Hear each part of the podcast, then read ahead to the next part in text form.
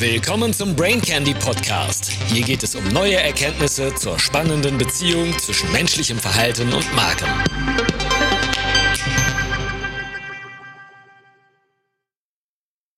Brain Candy Nummer 63. 92% scheitern bei ihren Vorsätzen für das neue Jahr. Lesen Sie dieses kurze Brain Candy, wenn Sie für 2021 wichtigere Veränderungen durchführen wollen. Dieses Brain Candy beruht übrigens auf dem Brain Candy 49. Da der Inhalt aber immer noch State of the Art ist, lege ich das allen, die ein Verhalten ändern wollen, ans Herz. Es lässt sich wirklich viel Frust vermeiden, wenn man nicht intuitiv, sondern auf aktuellen wissenschaftlichen Erkenntnissen aufsetzt. Und noch eine Anmerkung vorab. Wenn Ihnen die Anpassung an die Corona-Maßnahmen wirklich viel mentale Energie kostet, setzen Sie sich nicht auch mit zusätzlichen Veränderungen unter Druck. Man kann ja immer auch später starten. Aber auch bei Corona-bedingten Veränderungen können die Prozesse in diesem Brain Candy sehr nützlich sein. Wenn wir bei uns selbst neues Verhalten etablieren wollen, scheitern wir in der Regel, egal ob mehr Sport, weniger Twittern oder gesünder essen. Warum ist das zum Teufel so schwer und warum funktionieren die meisten großartigen Tricks der Redaktion nicht? Und warum wissen wir Marketers es nicht besser, wo wir doch menschliches Verhalten so Deep Dive-mäßig verstehen? Weil unser Gehirn anders arbeitet, als wir das wahrhaben. Unsere automatischen Gewohnheiten liegen im System 1, also dem Autopiloten, und entziehen sich damit unserer Aufmerksamkeit. Verändern wollen wir uns aber bewusst und merken gar nicht, wenn das System 1 wieder eine automatische Aktion auslöst, während wir uns in einem vertrauten Kontext bewegen. Deshalb hilft der typische Ratschlag auch nicht, das Ziel nur möglichst konkret zu machen. Ziele sind wie High Heels, aufregend, und schmerzhaft. Gewohnheiten sind wie Sneakers. Wir merken nicht, dass wir sie anhaben. Der Autor James Clear hat mit seinem im Oktober 2018 veröffentlichten Buch sofort ein New York Times Bestseller gelandet. Atomic Habits, an easy and proven way to build good habits and break bad ones. Er fasst die aktuellen wissenschaftlichen Erkenntnisse in einem überzeugend handhabbaren Modell zusammen. Als Appetizer stelle ich hier die wichtigsten Prinzipien vor. Einen weiteren guten Überblick gibt eins der vielen Interviews mit dem Autor, zum Beispiel auf The Psychology Podcast aus Nummer 144. Zwischenzeitlich ist übrigens sein Buch auch auf Deutsch erschienen und bekommt ein fantastisches Feedback. Hier heißt es die 1%-Methode. Minimale Veränderung, maximale Wirkung. Mit kleinen Gewohnheiten jedes Ziel erreichen. Ich habe für Brain Candy Fans fünf Exemplare reserviert. Einfach auf diese E-Mail antworten mit Hashtag 1% oder Hashtag Atomic für die englische Version. Und wenn sich zu viele dafür interessieren, entscheidet wie immer das Los. Clear stellt vier Gesetze der Verhaltensänderung auf. Mach es offensichtlich, also was sind Situationen, Kontexte, in denen ein neues Verhalten angestrebt wird. Mach es attraktiv, Je mehr wir das gewünschte Verhalten als attraktiv empfinden, desto eher werden wir dabei bleiben. Drittens, mach es einfach. Das Verhalten muss so leicht und reibungslos wie möglich umgesetzt werden können. Und viertens, mach es befriedigend. Belohnendes Verhalten wiederholen wir ja gerne. Und natürlich funktioniert es mit dem Brechen negativer Verhaltensweisen genau umgekehrt. Lass den Kontext verschwinden, begib dich also nicht in Gefahr, mach es unattraktiv, mach es schwierig und mach es unbefriedigend. Alles basiert auf dem Modell, wie menschliches Verhalten abläuft und wie unser Gehirn lernt. Wir nehmen eine Situation, einen Kontext wahr, zum Beispiel, dass wir einen dunklen Raum betreten. Wir bewerten die Situation und entwickeln einen Wunsch, zum Beispiel etwas erkennen zu können oder ein Angstgefühl zu verhindern. Und dann reagieren wir auf die Situation und greifen zum Lichtschalter. Und wir merken uns das Ergebnis. Dieser Vorgang läuft natürlich in Millisekunden ab und viele weitere alltägliche Entscheidungen ohne jede Pause. Und unsere routinierten Verhaltensweisen sind damit also Lösungen für die Probleme unseres täglichen Lebens, die unser Gehirn automatisiert hat. Unser Bewusstsein, also System 2, wird schlicht nicht gefragt. Dummerweise läuft aber genau dort unser Veränderungswunsch. Übliche Empfehlungen zielen jetzt auf die Symptome, also mein unaufgeräumter Schreibtisch und nicht auf die Ursache, verzögerte Ablage. Und es wird der Zinseszinseffekt der Summe kleiner Handlungen unterschätzt. Man fokussiert auf die anstehende Entscheidung, Burger mit Pommes oder besser Salatbuffet. Am Ende des Tages macht das überhaupt keinen Unterschied auf das Gewicht. Erst das jahrelange Durchhalten von relativ kleinen Handlungen führt zum gewünschten Erfolg. Und dafür muss man wissen, wie man diese als automatisches Handeln programmiert. Es gibt drei Ebenen für die Verhaltensänderung. Es gibt das Ergebnis.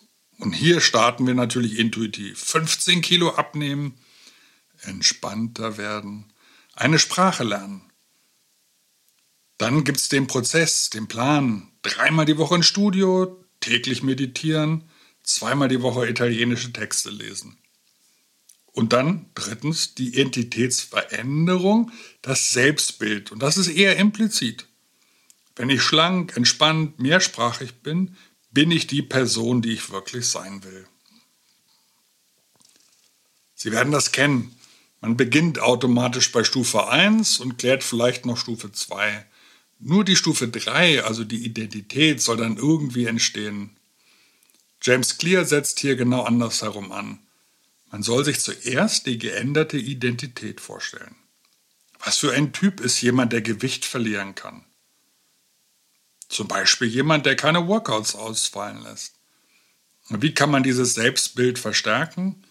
Indem man selbst nach einem anstrengenden Tag zumindest fünf Liegestütze macht und damit die Selbstidentität bestärkt. Wäre man einfach nicht ins Studio gegangen, wäre man ein Loser. So aber ist das Selbstbild ein kleines Stück gefestigt worden und man bleibt weiter motiviert, auch wenn man nicht immer alles geben kann. Also für mich, jedes Mal, wenn ich mich hinsetze und zumindest eine Zeile schreibe, bestätige ich mein Selbstbild als Autor. Diese kleinen Aktionen sind scheinbar nicht werthaltig, aber sie festigen die Identität, die man schaffen möchte. Es ist der Unterschied zwischen ich möchte das und ich bin das. Man fokussiert nicht auf die Verhaltensänderung, sondern auf das passende Verhalten zur gewünschten Identität. Angenommen, Sie erleben sich, wie viele andere auch, als zu introvertiert und wünschen sich etwas extrovertierter zu werden. Wenn eine neue Herausforderung vor Ihnen liegt, fragen Sie sich, ob Sie das machen würden, wenn Sie nur etwas extrovertierter wären. Ein Schritt, der ungleich wahrscheinlicher wird, als sich einfach vorzustellen, sich zukünftig extrovertierter zu verhalten und zu hoffen, dass die Persönlichkeit hinterherkommt. Fake it till you make it, das wird gern geraten. Das Dumme ist nur, dass unser Gehirn den Fake natürlich spürt. Besser ist es, mit kleinen Schritten voranzukommen und dabei das Selbstvertrauen kontinuierlich zu entwickeln. Deshalb empfiehlt Clear, sich auf Systeme statt auf Ziele zu fokussieren. Ziele sind wichtig für die Klarheit, was man letztlich erreichen will, aber wir überschätzen die Bedeutung des Resultats und unterschätzen die Bedeutung des Prozesses. Wenn wir einen halben Tag ein Zimmer entrümpeln, haben wir das Ziel erreicht. Allerdings wird das Zimmer bald wieder so aussehen wie zuvor. Wenn wir unsere Gewohnheiten verändern, nur dann können wir das saubere Zimmer dauerhaft erhalten. Social Media verstärkt massiv den Druck, sich an Ergebnissen zu orientieren. Wir sehen die durchtrainierten Körper, aber nicht den Aufwand und Scheitern an den Vorbildern. Hier wird nämlich automatisch ein Denkfehler aktiv. Der weltweit berühmteste Psychologe und Nobelpreisträger Daniel Kahnemann beschreibt das als What you see is all there is Effekt. Unser Gehirn sieht nur den drahtigen Körper in der Yoga-Pose. Alles verstanden, keine Fragen. Aber viele Influencer haben ihre schönen Körper nur, weil sie den ganzen Tag große Zeiteinheiten in das Training und die Ernährung investieren. Und Sie möchten mit dem neuen Yogakurs auch dahin kommen?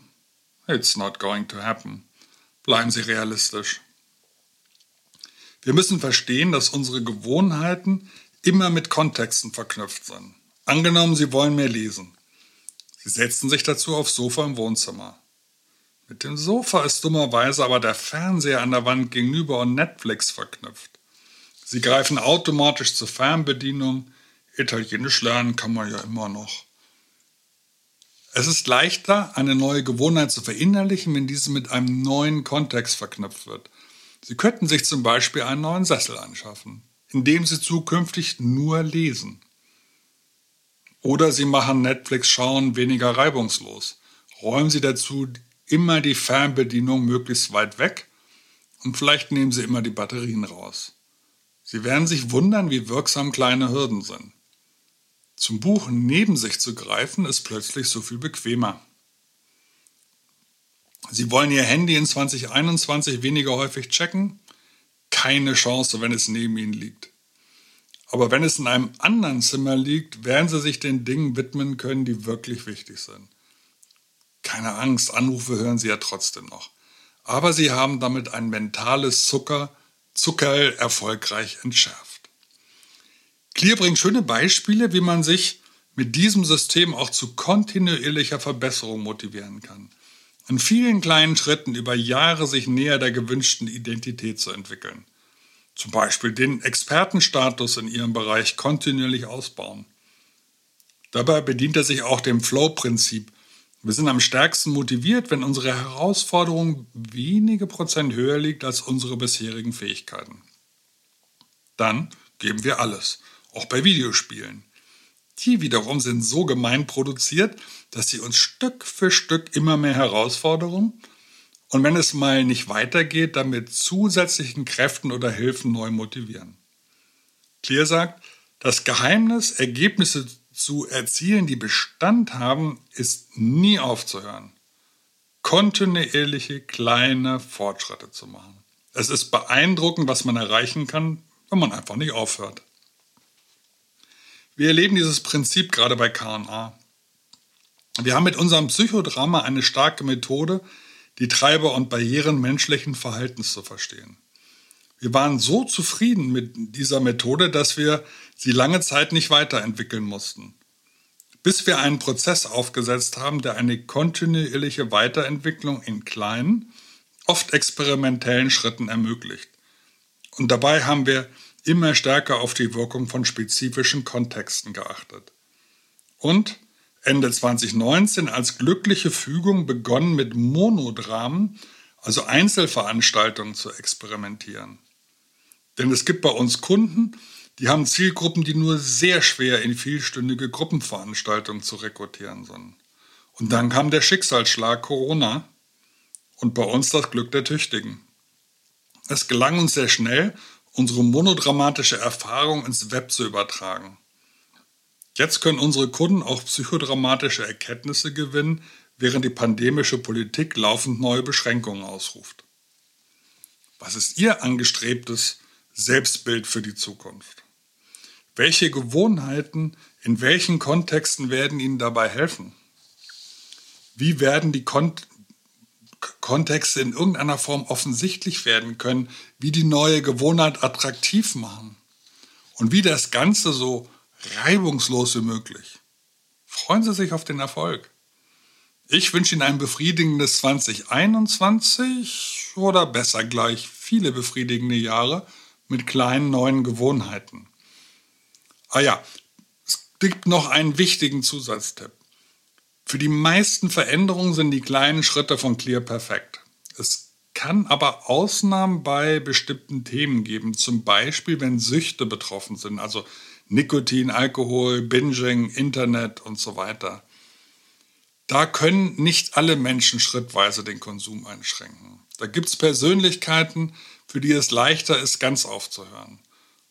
Und das mit den anderen motivierenden Maßnahmen, wie von Clear beschrieben, zu begleiten. Ähm, dieser Punkt kommt sehr stark von der Bestseller-Autorin Gretchen Rubin.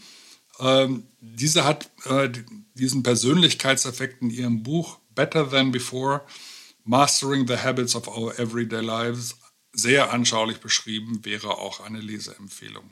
Und jetzt legen Sie einfach los. Schön, dass du wieder dabei warst. Bis zum nächsten Mal.